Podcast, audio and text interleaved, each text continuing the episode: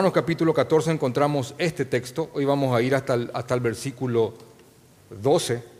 Romanos capítulo 14, vamos a leer del 1 al 12, versículos me refiero, a, versículos me refiero. Y, van y, vamos a encontrar esto que es sumamente sorprendente, inclusive chocante para, para, para muchos.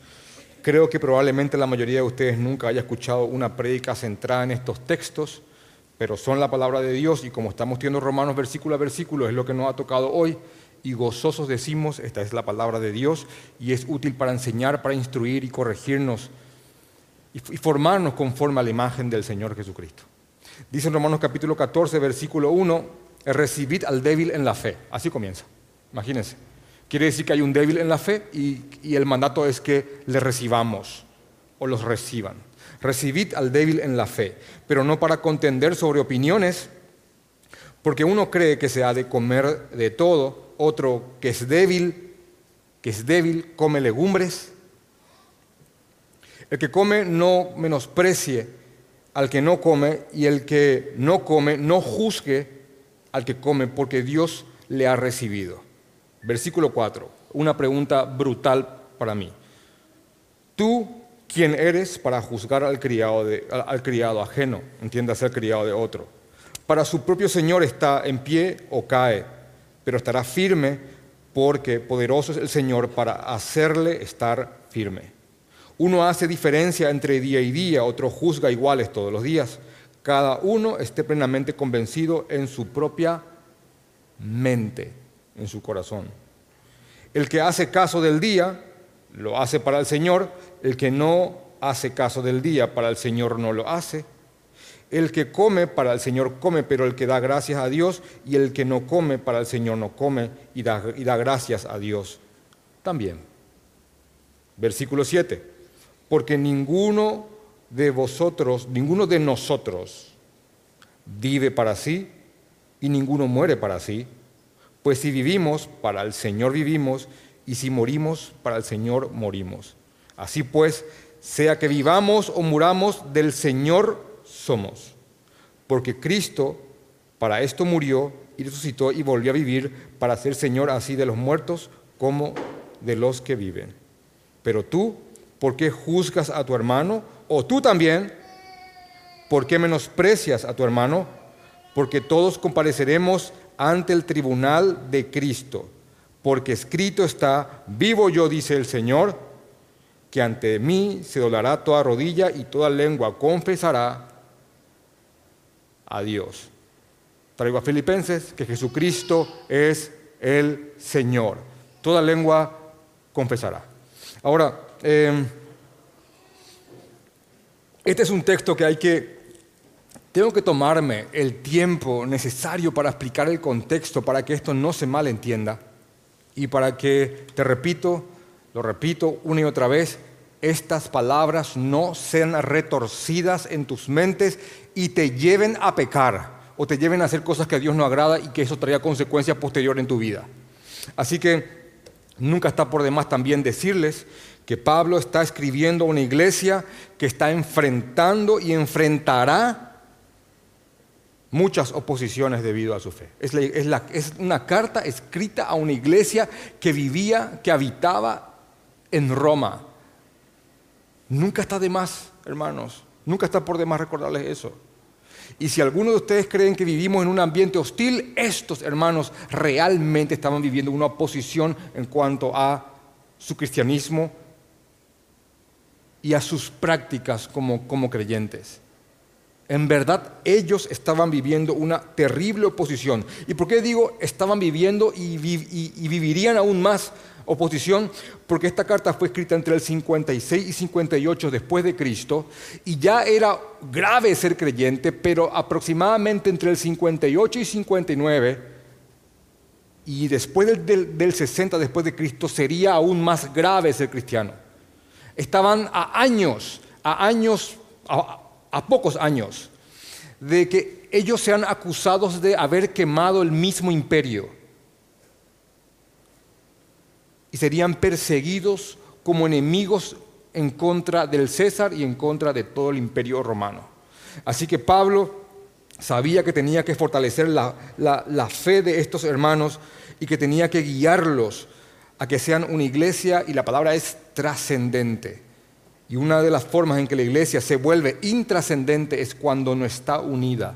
Así que Pablo va a tratar aquí con el tema de la unidad, de la unidad de la iglesia. Y unidad no significa que asistamos todos a una misma congregación. Aquí podemos estar todos juntos, sentados, saludarnos, chocarnos los puños, pero no estamos unidos.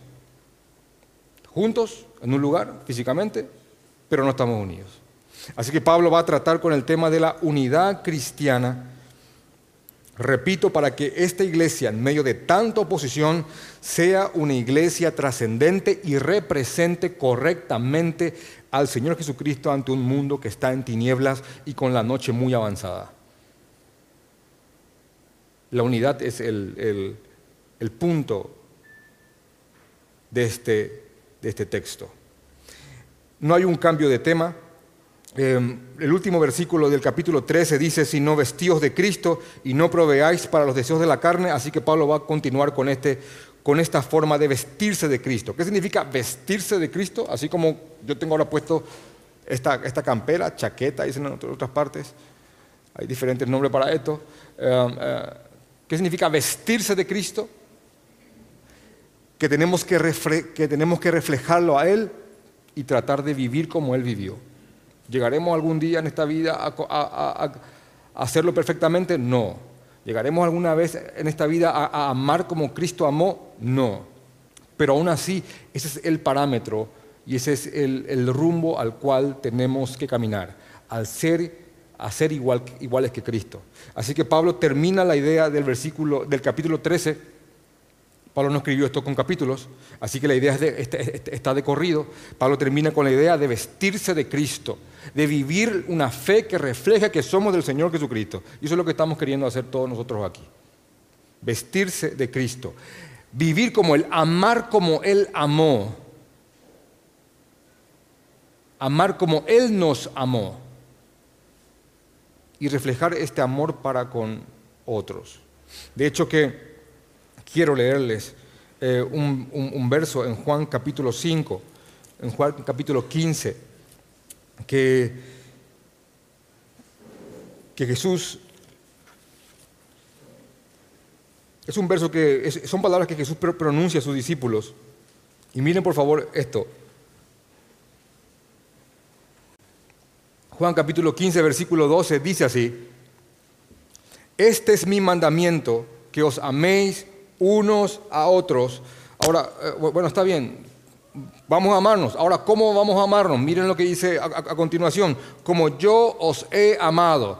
Wow, está bien. Tenemos que amarnos como nos amaste. Lo, entendimos. Ahora, ¿podrías por favor especificarnos mejor, Señor, cómo es ese amor? Y aquí él dice en el 13, eh, ¿qué clase de amor es este? Y cómo es el mayor de los amores. Dice, eh, ámense como yo os he amado. Nadie tiene mayor amor que este, que uno ponga su vida por sus amigos. Que uno ponga su vida por sus amigos. El amor cruciforme, así, se lo llama en consejería, el amor cruciforme, el verdadero amor, es aquel amor que busca imitar la cruz. Porque el amor es un sacrificio voluntario que uno decide hacer en favor de alguien sin que inclusive éste se lo merezca y sin esperar nada, nada a cambio. Si vas rumbo a amar de esa forma, estás amando con el amor verdadero. Esposos amen a sus esposas, maridos amen a sus mujeres, como Cristo amó a la iglesia, y otra vez viene la frase, se entregó a sí mismo por ella. Amar es entrega, amar es sacrificio, amar es dar ese amor. Así que Pablo, ¿por qué les leo este verso? Porque Pablo habla en Romanos acerca de vestirse de Cristo, de imitar a Cristo y de vivir como Él, y eso inicia con rogar al Señor que nos dé la fuerza en comunión con Él para imitar el amor que Él tuvo para con nosotros. Imitar ese amor. Con todos. Padre, madre, esposa, esposo, hijo, hija, amigos e incluso enemigos. Vestirnos de Cristo. Ahora el tema no está cambiando um, y Pablo va a, a instruirnos, va a instruirles a ellos y por ende a nosotros a cómo ejercer este amor unos con otros. Y acá va a haber un grupo bastante identificado y otro también. Débiles y fuertes en la fe. Yo voy a leer, eh, yo voy a desarrollar esto y que cada uno se juzgue a sí mismo si es fuerte o si es débil. Que cada uno se, se juzgue. Así que te pido que tengas mucho temor, que tengas, que tengas mucha humildad. Lo que vamos a hacer es leer el contexto de la, de la congregación y vamos a tratar de sacar enseñanzas para nosotros hoy. Vamos a estudiar esto con, mucha piedad. Las características de este problema que Pablo trata aquí no son exactamente iguales a los problemas que vivimos hoy, así las características específicas, pero déjeme decirle que la esencia del problema es, es un problema muy común en las iglesias, la esencia del problema. Así que el contexto es, como ya les dije, 56 y 58 después de Cristo, año en el cual fue escrita esta carta.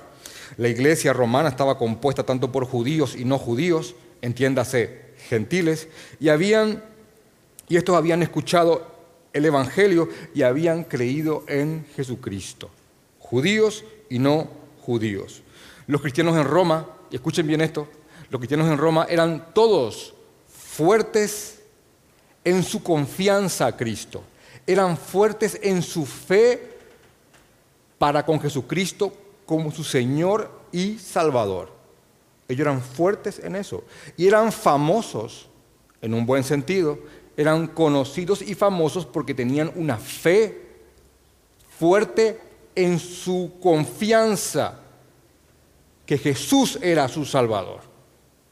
De hecho que eso Pablo les, les aplaude en Romanos capítulo 1, versículo 8, cuando dice, primeramente doy gracias a mi Dios mediante Jesucristo con respecto a todos vosotros, a todos vosotros, de que vuestra fe se divulga por todo el mundo. ¿Vieron eso? Romanos capítulo 1, versículo 8. Así que esto que vamos a hablar aquí no se trata de gente débil en cuanto a su fidelidad o confianza que Jesucristo es el Señor y el Salvador.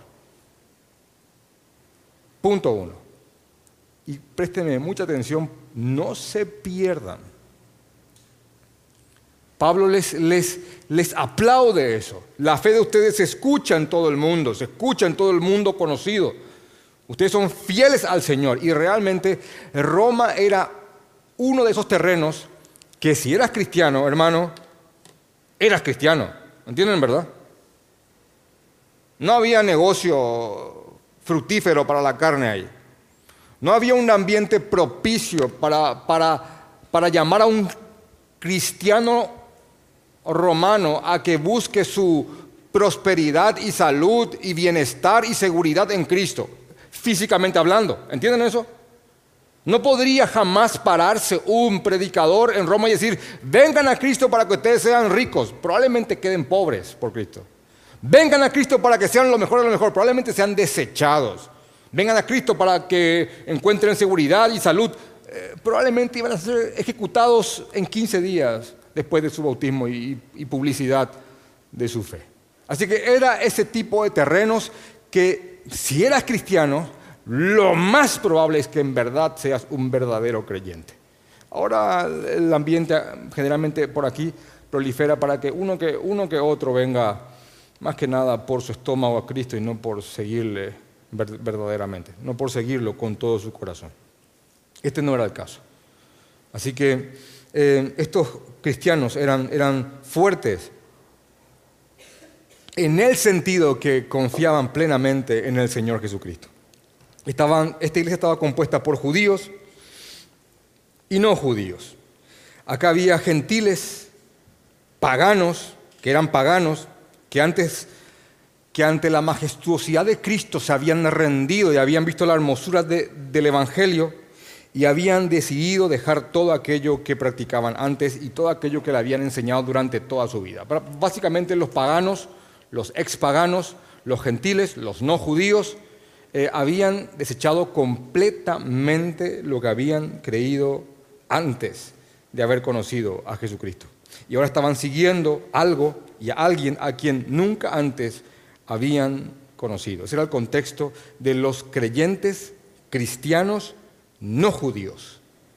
Muchos adoraban a, Zeus, a Júpiter y, a, muchísimas deidades paganas, tanto del panteón romano, griego y algún que otro pueblo también por ahí. Era muy cosmopolita Roma en aquel momento.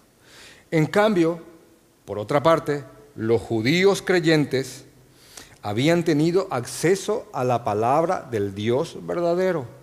No era el mismo contexto que un creyente gentil. Los judíos habían tenido acceso a la palabra del Dios verdadero. Así que el concepto de Cristo no les era extraño. Para ellos Jesús no era un desconocido en cuanto a su figura del Mesías. Ellos vieron en Jesucristo todo aquello, todo eso que estaba en el Antiguo Testamento estaba cumplido en el, se había cumplido en el Señor Jesucristo. Así que eh, no, estaban tan, tan perdidos algunos de ellos como muchos de los, de los, de los paganos. Si bien maestros falsos habían retorcido la palabra de Dios eh, en los corazones de ellos, aún así había cierta ventaja por haber tenido acceso a la palabra del Señor. Así que no era el mismo contexto y tal vez no, era la misma visión de un judío creyente y de un gentil creyente. Para estos judíos, les repito, Cristo era en un sentido conocido en cuanto a su figura. Y quiero, quiero leerles para que ustedes comprendan qué es un judío creyente, qué es un judío converso Em, en, Hechos capítulo 24, versículo 14, Pablo hace una declaración que, termina siendo uno de los enunciados más precisos de lo que le ocurre a un judío cuando, cuando cree. Pablo estaba siendo interrogado por, autoridades justamente romanas y habían acusado a Pablo de que porque, de que porque él seguía a Cristo era un hereje, estaba siguiendo una, una herejía. Entonces Pablo, como judío, confiesa lo siguiente, Hechos capítulo 24, versículo 14. Pero esto te confieso, dice Pablo a las autoridades romanas, pero esto te confieso que según el camino, y miren camino con mayúscula porque se refiere a Jesucristo, porque según el camino que ellos llaman herejía, así sirvo al Dios de mis padres, creyendo todas las cosas que, han en la ley, que hay en la ley y en los, y y en los profetas están escritas. ¿Saben qué está diciendo Pablo acá? Yo al creer en Jesucristo no estoy viviendo una herejía. Este camino, Jesucristo, es la forma en la que yo estoy sirviendo al Dios de mis padres. En Jesucristo se cumple todo. Yo completo mi judaísmo y yo realmente ahora entiendo todo el motivo por el cual el Señor apartó un pueblo y dio su ley. Jesús es la culminación de todo. Así sirvo al Dios de mis padres, como creyendo en este camino que ellos están llamando ahora herejía. Porque yo creo en la ley y yo creo en todo lo que los profetas han escrito. Por eso creo en Jesucristo, está diciendo este hombre aquí. Así que esta era la composición de la iglesia romana. Gentiles que habían venido de lo más profundo de la, paganidad y ritos perversos y judíos que habían visto en Cristo, en Jesucristo, en Jesús, al Mesías. Esa era la composición. Ahora, eh, ¿por qué estoy explicando todo esto? Porque esto engendró un problema ¿Cómo que engendró un problema? Sí engendró un problema.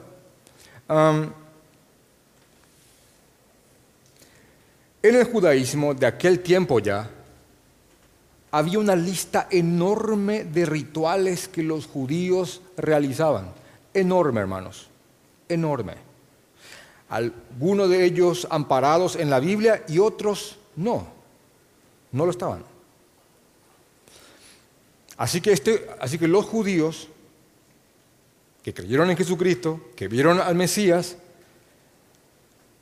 en un abrir y cerrar de ojos, en un boom, de repente, vieron que todos aquellos rituales que inclusive estaban legislados por el Antiguo Testamento, se terminaban en la cruz de Cristo. Hermanos, muchísimos rituales, muchísimos.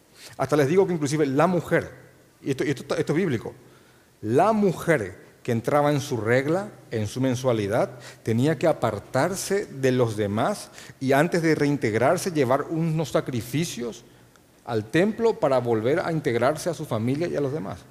Hasta eso. De repente, en un, momento, todo eso, toda, toda, la festividad de la Pascua, todo ese trámite de traer el, carnero, llevar al templo, que te lo acepten, todo eso, llevar las ofrendas de los cereales, oblaciones. Eh, hermanos, no voy a terminar la cantidad de, rituales aprobados sin contar los que no estaban aprobados, que también ellos lo practicaban. En un momento dado, ¡pum! Se acabó. Se acabó. Esto en muchos de ellos creó un vacío enorme. ¿Lo, comprenden? Enorme. ¿Ya está? Eh, y es, tampoco no. Y no. Y el, y el cabrito al desierto, ya no. Y el cabrito, ya, ya no. Pero, ¿y la paz? Ya no. Tampoco la Pascua. No, no, ya, no. No. Eh, la Pascua es Cristo, ya está. Pero em, no cocinar el sábado, no, ya, no. De hecho, que ya ni siquiera el sábado, ahora vamos a reunirnos el domingo. ¿Cómo? ¿Y el sábado? Día normal. Domingo vamos a reunirnos como, como iglesia. ¿Qué? Eh, de verdad, muchos quedaron aturdidos, hermanos. Y y algunos judíos lo habían aceptado de una. Lo entendemos. En Cristo se cumple todo. A partir de ahora, iglesia, congregarnos con, hermanos y dos solamente sacramentos.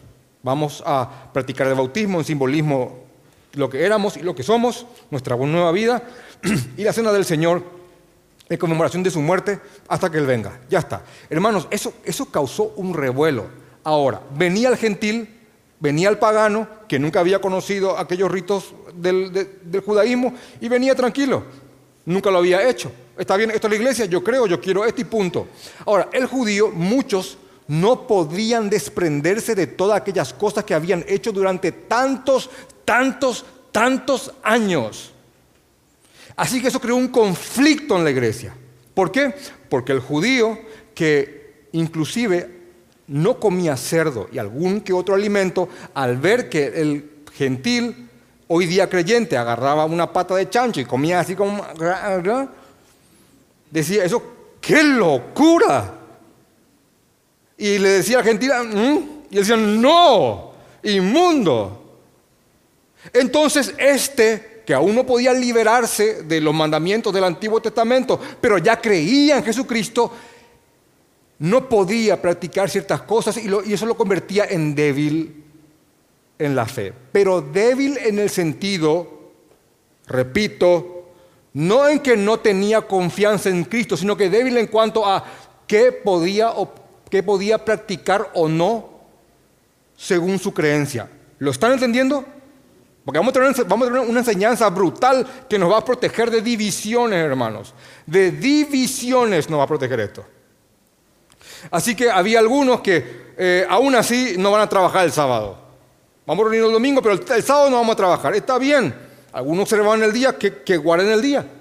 Y, les llama a los hermanos fuertes en la fe que reciban a estos débiles debido a la transición que estaban viviendo en Cristo. Hermanos, no es fácil, no es fácil, hermanos.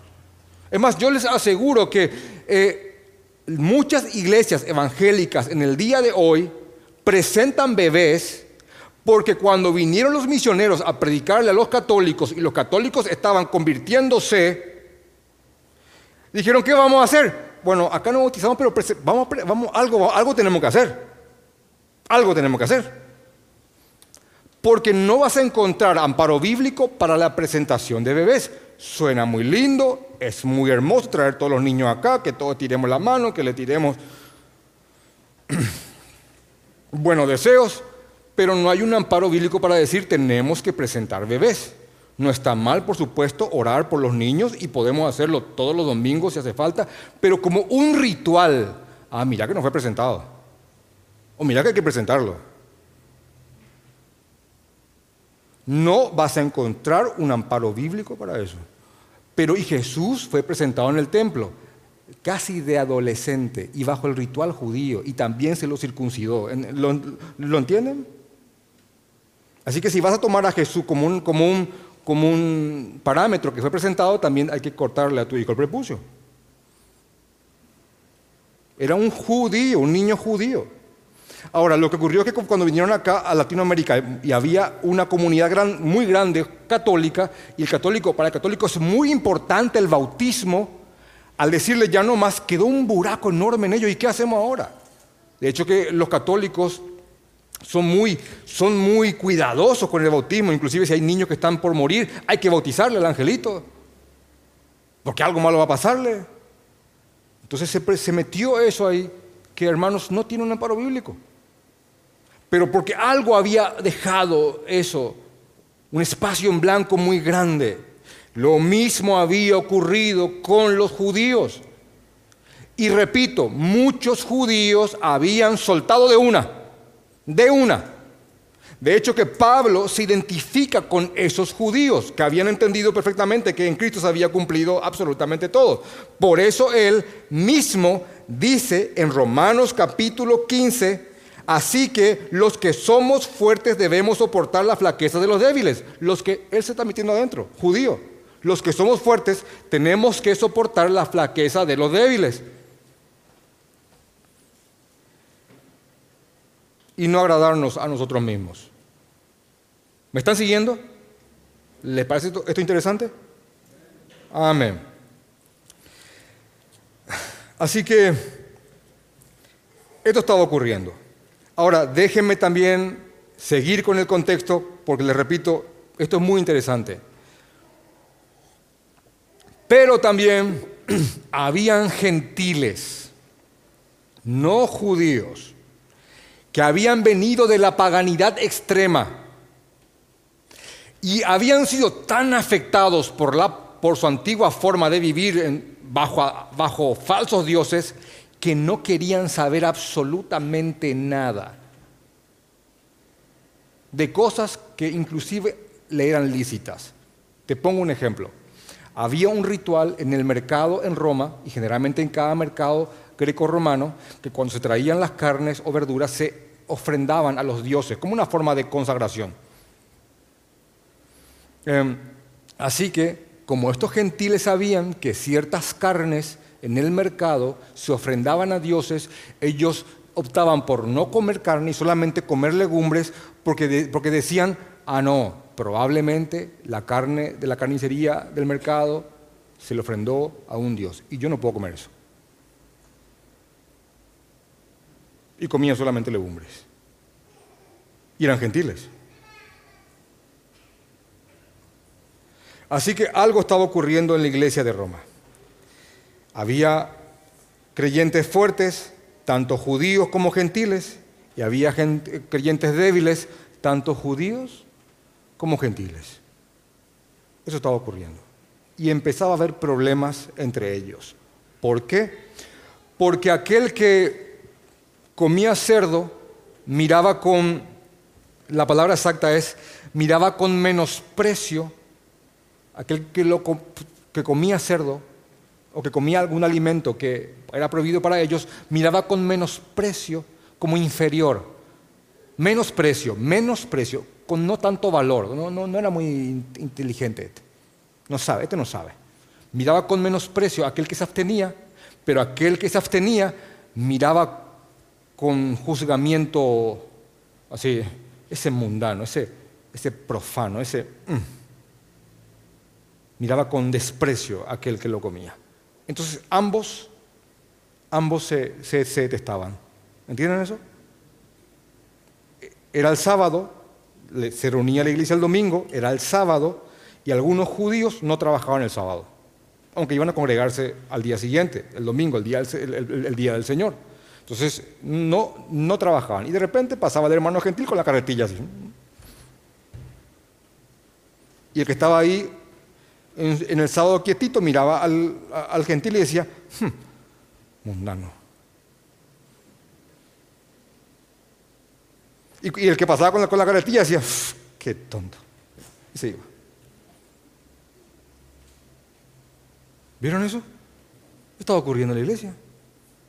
Ahora, Pablo trata este tema, trata este tema porque tiene que ver con la unidad de la iglesia.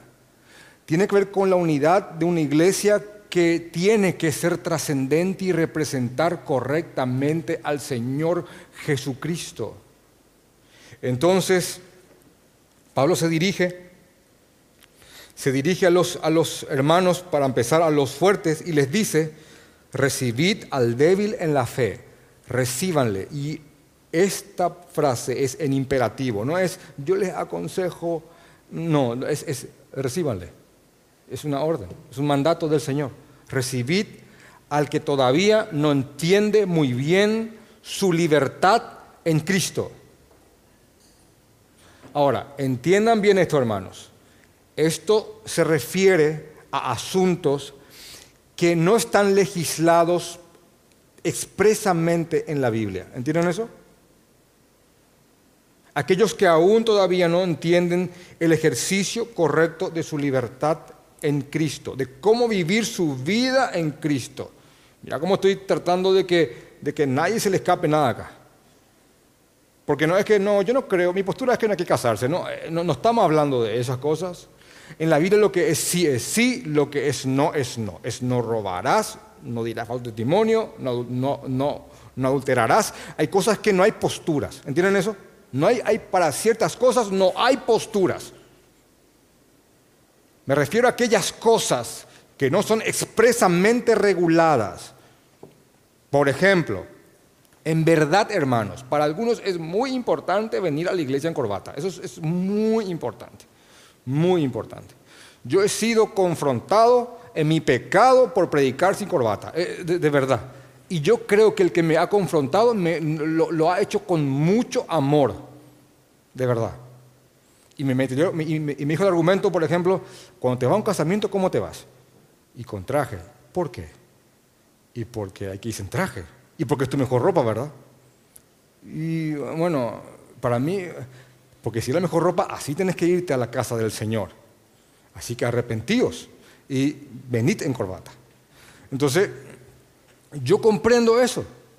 y perfectamente. Ahora, cuando alguien se convierte en débil, no es por venir, entiéndame, no es por venir en, con corbata a la iglesia. Podés venir en corbata a la iglesia, pero cuando sentís cierta pecaminosidad por no venir en corbata,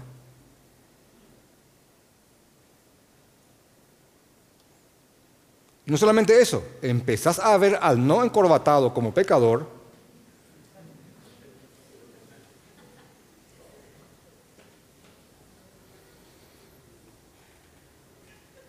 sos un hermano débil. ¿Me estás, ¿Me siguiendo?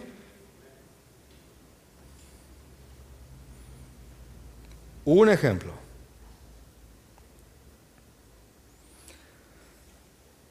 Eso estaba ocurriendo aquí.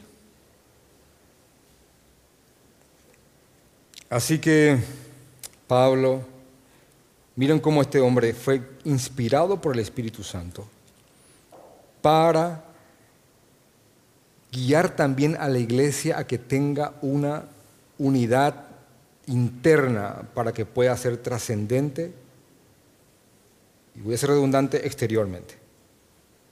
Y doy gracias al Señor por eso, porque aquello que está hablando aquí, y miren, y miren lo siguiente, en medio de tanta oposición, hermanos, esto, esto es lo que me impresiona, pero somos nosotros, somos nosotros y digo por iglesia mundial de, Cristo Jesús. Somos nosotros. El mundo se está quemando arriba, están sacrificando a los ídolos, están, están practicando fiestas paganas, están matando a sus niños, están, están, la noche está avanzada, se está, se, está, se está pudriendo la cosa afuera y nosotros nos estamos matando acá adentro. Somos nosotros. Y, y, nos estamos matando por cosas que no merecen la pena, que no valen la pena.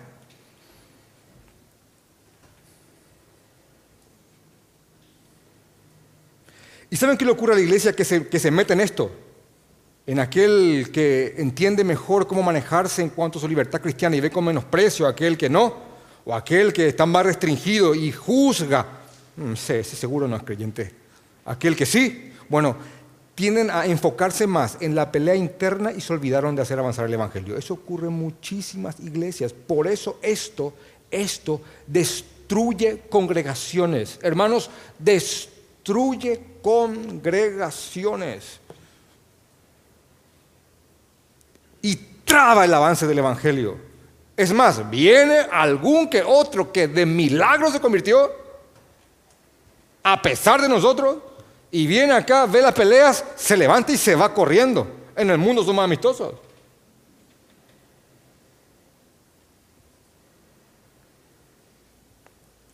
Así que Pablo dice con un énfasis enorme. Bueno, aquellos que entienden mejor, aquellos que entienden mejor cómo deben de conducirse,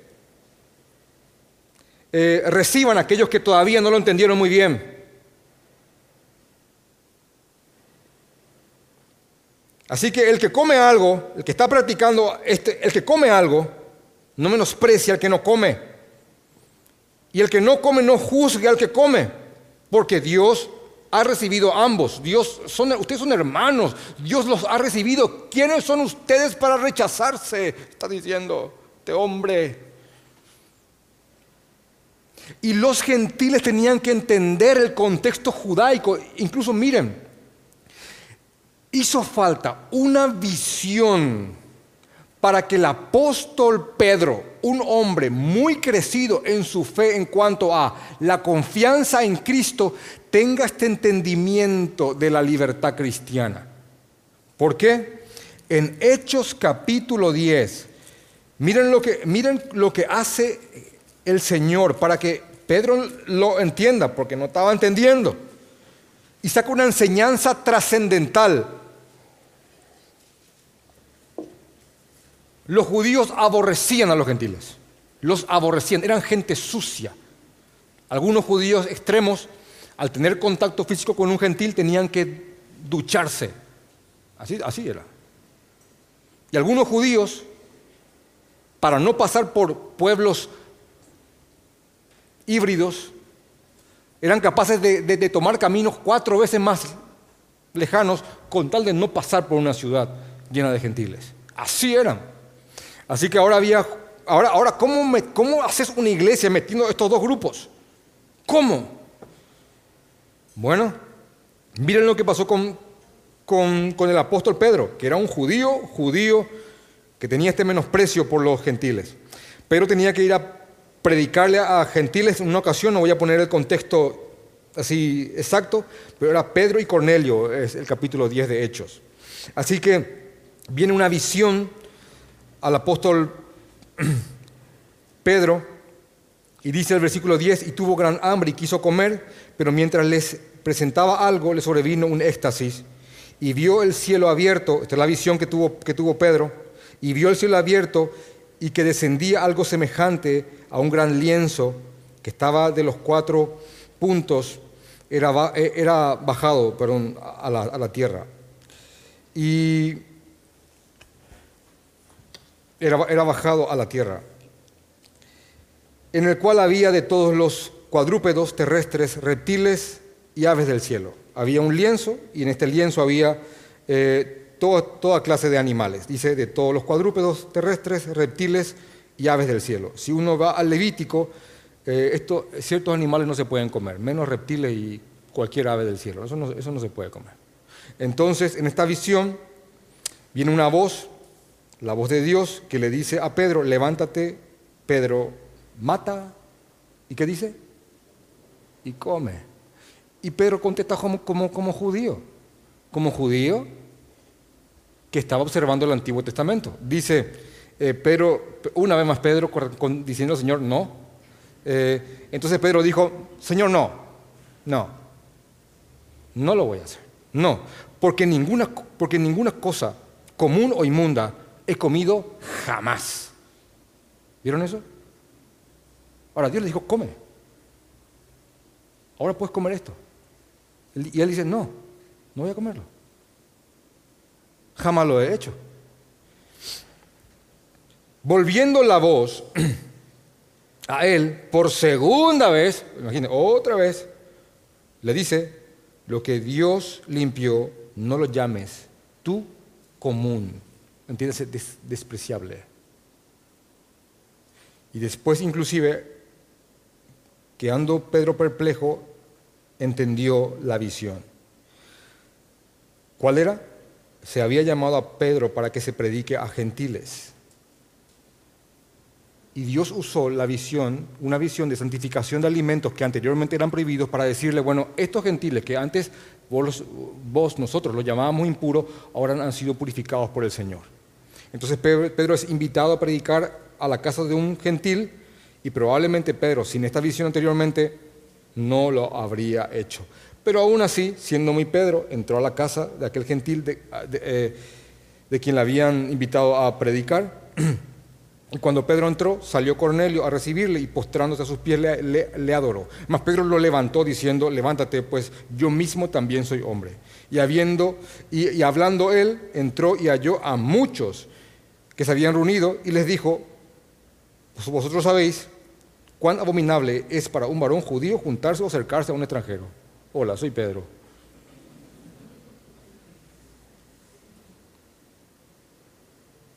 ¿Vieron eso? Esto te, habla mucho del, contexto y de lo que estaba ocurriendo. ¿Por qué? Porque ahora en una iglesia se estaba, no, no había iglesia gentil y no había iglesia judía. ¿Tienen eso? Así que eso que quieren judaizarse, ponerse un kipá, que inclusive los judíos no usaban kipá, eso se, usa, se usó muchísimo tiempo después. Así que si, si querés hacerte al judío, ponerte un kipá, soplar un cuerno y ponerte un velo, hermano, estás, estás pegando mal. Estás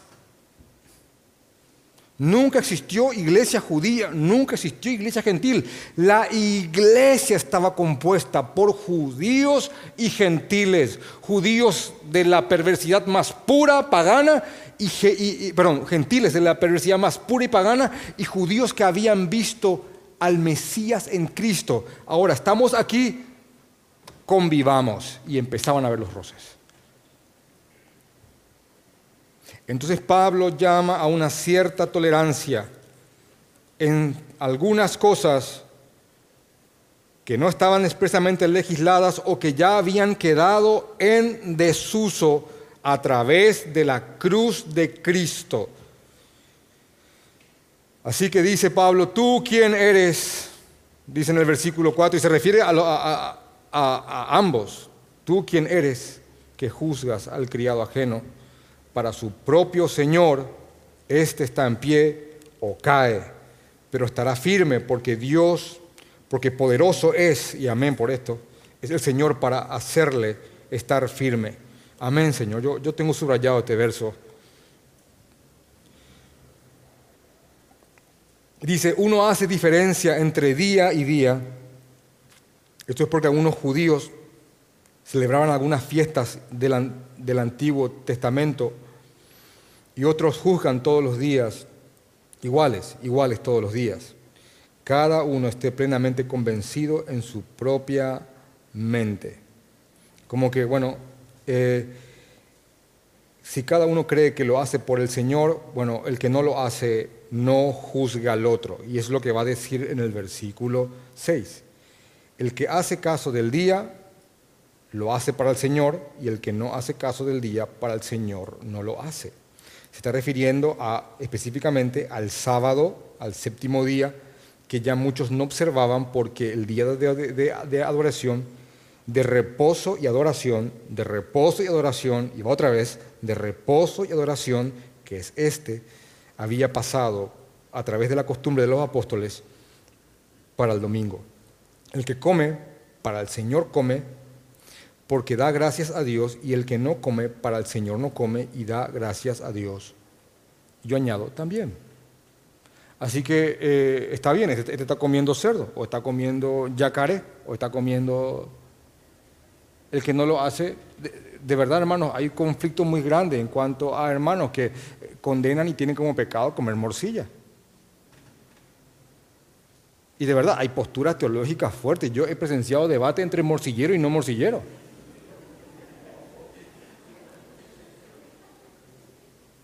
Por ahí alguien no sabe del extranjero qué es morcilla, googleenlo. De verdad, iglesia cristiana morcillera, iglesia cristiana no morcillera. ¿Qué, es eso? Y en verdad, y, hay contienda. Ahora, cuando Pablo se dirige al, al fuerte en la fe, miren, dice, Recibid al débil en la fe, pero no para contender sobre opiniones. Miren, esta palabra es importante porque no significa que en cierta ocasión, con mucho respeto, intercambiemos ideas. ¿Por qué, ¿Por qué lo haces o por qué no lo haces? Y hablamos. Ahora, contender por eso, crear un ambiente de enemistad y división, es lo que Pablo está aquí exhortando. ¿Lo comprenden, hermanos? No lo hagas. No lo hagas. No lo hagas.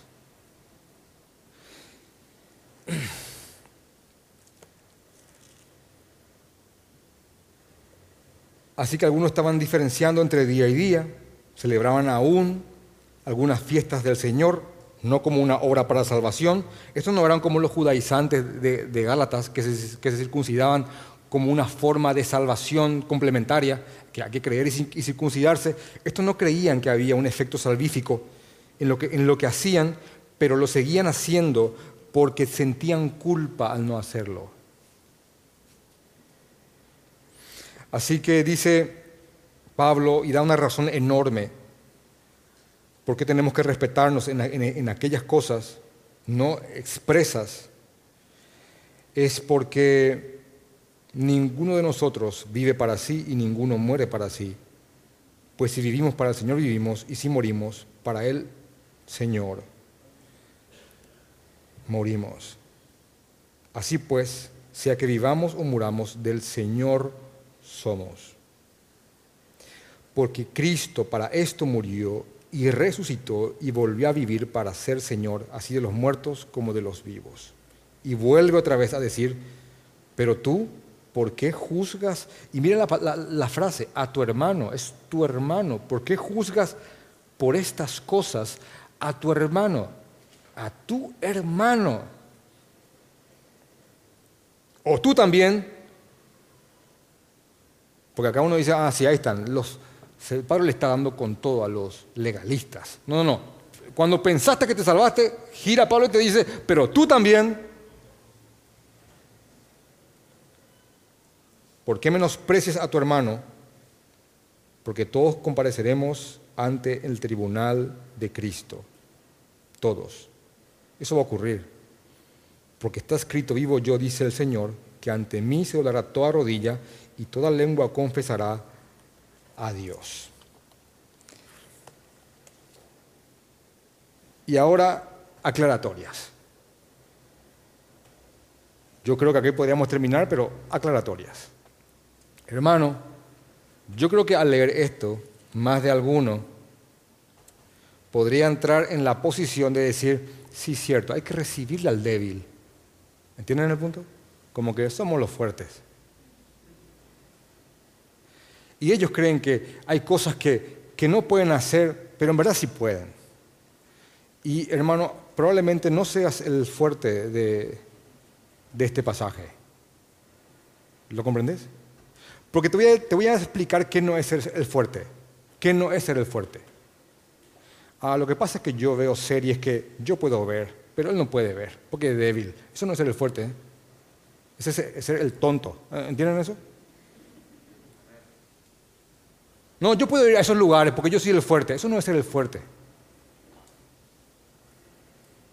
¿Me estás entendiendo? Quiero, quiero, quiero, por eso te digo que no ruego al Señor que el el reino opuesto no, tome esto y lo distorsione y te vea mañana ahí en un lugar así, mm, yo, soy lo fuerte, son los débiles y está ahí. Cuidado hermano, cuidado hermano. que el diablo es ágil, distorsiona los mensajes, inclusive los bíblicos. Aquel que tiene un concepto de libertad cristiana, pero lleva eso hasta el hasta límite, hasta acá, hasta acá se puede, hasta, hasta acá se puede. Hermanos, terminan estrellándose. Solo hablo con varios jóvenes acá y les digo, no sean camioneros en el borde del Tíbet. ¿Vieron esos camioneros que van así? Y ahí, ahí acá, va la rueda del camión. Así, ahí va la rueda. Y sí, sí, sí pueden. Muy en la cornisa todo.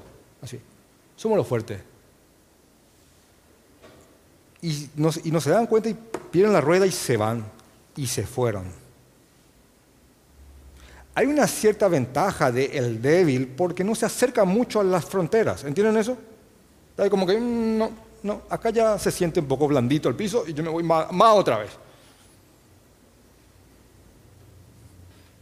Pero cuidado con aquel que tenga esa visión ya muy abierta de la libertad cristiana y vamos a ir allá, vamos a ver acá, vamos a ver esta película, porque hay películas no aptas para cristianos, hay series no aptas para cristianos, hay lugares no aptos para cristianos, débiles o fuertes, no lo no, no lo hay, no lo hagas, no juegues, no juegues al límite creyéndote el fuerte en la fe. No lo hagas, hermano. Te suplico en Jesucristo por las consejerías que tenemos una y otra vez, día a día, día a día, por los matrimonios con los que estamos tratando, por los solteros con los que estamos tratando. Hermano, no lo hagas, porque todo comienza con, con, con no ver claramente las fronteras y creerse fuerte y empezar a explorar terrenos que nunca tuviste que haberlo hecho.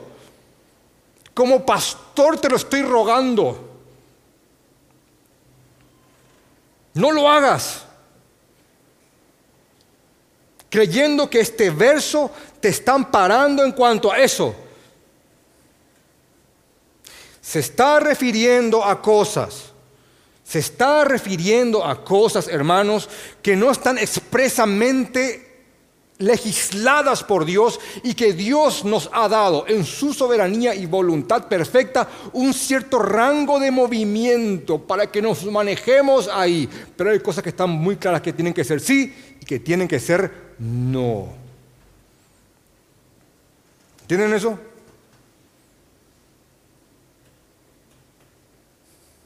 Es verdad. Tal vez eh, podamos sacar el ejemplo de, venir encorbatado a la iglesia. Pero, eh, pero, hermana, hay ciertas vestimentas que son pecaminosas. Lo son, hermana. Y no tiene que ver con que yo sea el débil y vos seas la fuerte. ¿Estás, entendiendo? Hermano en Cristo, hay vestimentas que son provocativas. Y te digo a vos como hombre, y no tiene que ver con que, ah, el pastor es el débil. Voy a venir con mi camisa abierta hasta acá. Y con mi cadenilla con la cruz.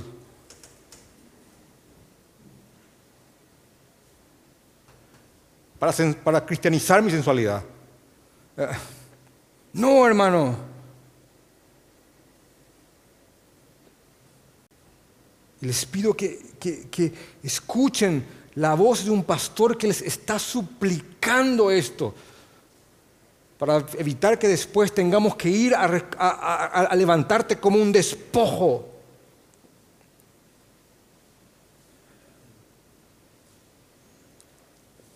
Así que no negocies, hermano, no negocies. y miren esto, ante la duda en tu conciencia de que si algo está bien o no y no está muy clara la cosa, no lo hagas. Para algunos la duda tira más al sí que al no. ¿Lo, comprenden? Mm, estamos dudando. Sí, significa eso. Vamos a darle. Si hay duda, si algo aquí, algo aquí dice, no, no lo sé Mm, sí, no, ah, no lo hagas, hermano, no lo hagas. Si prendiste esa película y te está picando que no y que, mm, apágalo. ¿Sabe por qué? Porque después vas a venir aquí a tratar de que yo te imparta esto y hay un muro ahí. Eh, eh, ¿Entienden? Hay un muro, algo no. Y vos decís, no, no, no, no, no, no viene, no pasa no me llega. estás lleno, estás lleno de suciedad. Eso, eso, eso es lo que pasa. Que obstruye tus oídos para escuchar la hermosura de Cristo.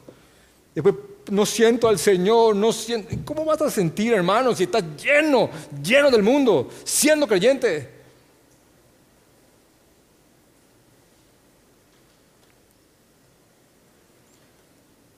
Y de, verdad es con mi, con mi corazón. Yo, yo, quiero aclararles esto, porque si bien Pablo está tratando un problema en la iglesia de, algunos que tienden al legalismo, tienden a, legislar de más, y otros tienen una compresión mayor de la libertad cristiana, hay, hay un roce entre estos, y Pablo llama a que estos se toleren, porque hay cosas que no vamos a estar de acuerdo. Y, hay, y de verdad, hermanos, hay hermanos que han decidido no tener televisión en la casa. Yo los conozco. Y yo los amo y los aprecio. Y ellos aman a Jesucristo. Aman a Jesús, pero no tienen tele. Y no lo, y no lo van a tener jamás. Y oran por mí para que yo también los saque de mi casa.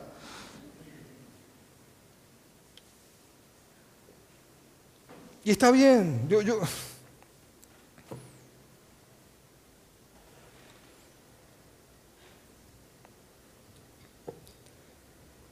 y tenemos que tolerarnos y convivir. No vamos a estar de acuerdo en todo. Yo observo este día, el día del Señor, porque para mí este verso del día al día no se refiere de este día, porque este día es un mandato en el cual tenemos que reposar y adorar al Señor. Y yo creo que en el reposo entra la recreación. Eh, yo tengo una forma de, observar este día con mi familia. Hay cosas que nosotros no lo hacemos en este día. Hay cosas que sí lo hacemos. Algunos conozco que eh, eh, rigen más, más estricto que, lo que yo lo hago con mi familia. Otros veo que lo hacen más holgado. Ahora, yo no me pongo a juzgar al otro porque voy a encontrar quién me juzga a mí porque es más rígido. Pero este día, hermanos, Dios lo ha apartado para que reposemos y hagamos esto, esto. Aquí estamos entre nosotros, conviviendo, en comunión, adorando, escuchando la palabra de Dios, asintiendo, examinándonos, entendiendo qué le agrada al Señor, viendo cómo el Señor trató a su iglesia en aquel momento, gozándonos en que ellos ya tenían este problema, estando en tantos, tantos conflictos externos, aún así tenían esto. Y no, y no es mal de muchos consuelo de tontos, sino que estamos viendo que ellos también luchaban con aquello que luchamos nosotros y aún así hicieron avanzar el Evangelio. Esta iglesia terminó tomando todo el imperio, hermanos, en Cristo. Y si el imperio romano fue tomado, fue, fue tomada completamente por esta levadura que, que le metieron aquí, ¿cuánto más nosotros por este pequeño, con este pequeño país? Es que Pablo trata, trata esto. Ahora Pablo no, no, está abogando para que los hermanos débiles se queden en su lugar. Bueno, déjenle a los, a los débiles ahí. El pastor Sugel le puso a esta prédica la dictadura del hermano débil. Me pareció un nombre excelente. Porque tampoco este texto ampara que los hermanos débiles ejerzan una dictadura en cuanto a todos.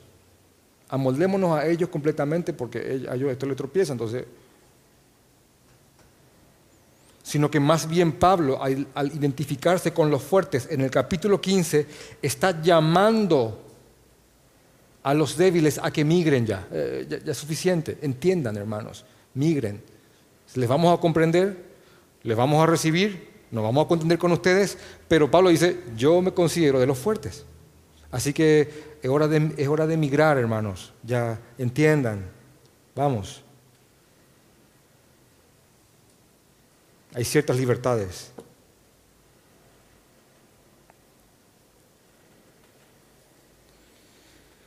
Este hombre tenía un entendimiento correcto de lo que era una iglesia trascendente y está llamando a la congregación para que, para que hagan iglesia, para que sean unidos y que trasciendan, para hacer que el Evangelio trastorne todo el medio en el cual ellos están. Este texto es enorme para la convivencia en las, iglesias. Y les repito, las características específicas no son exactamente iguales por el contexto histórico, y, geográfico y geopolítico, pero el problema en esencia es el mismo que ocurre en muchísimas iglesias y que tiene el poder de destruirlas por completo. Vamos a orar.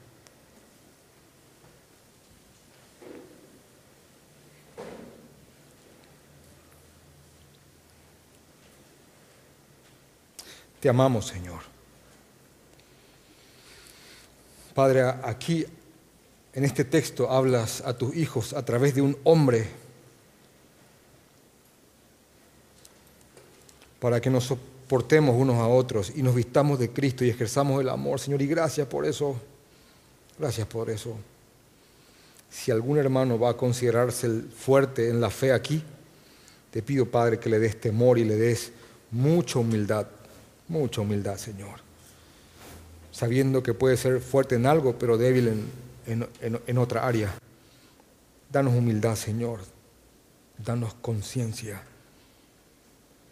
Padre, guíanos a no menospreciar a unos y a no juzgar a otros, Señor. Ayúdanos, Padre. Ayúdanos a convivir. Lo claro, claro está, Señor Ayúdanos a convivir en aquellas cosas que en tu voluntad las dejaste ahí, Señor, para que podamos tener comunión contigo y sobrellevemos las cargas los unos de los otros, tolerándonos, Señor. Gracias, Padre. Te suplico que nos mantengas unidos, Señor. Que nos mantengas unidos, Señor, para ser una iglesia trascendente y hacer avanzar el Evangelio en el imperio. Te amamos, Jesús. Amén.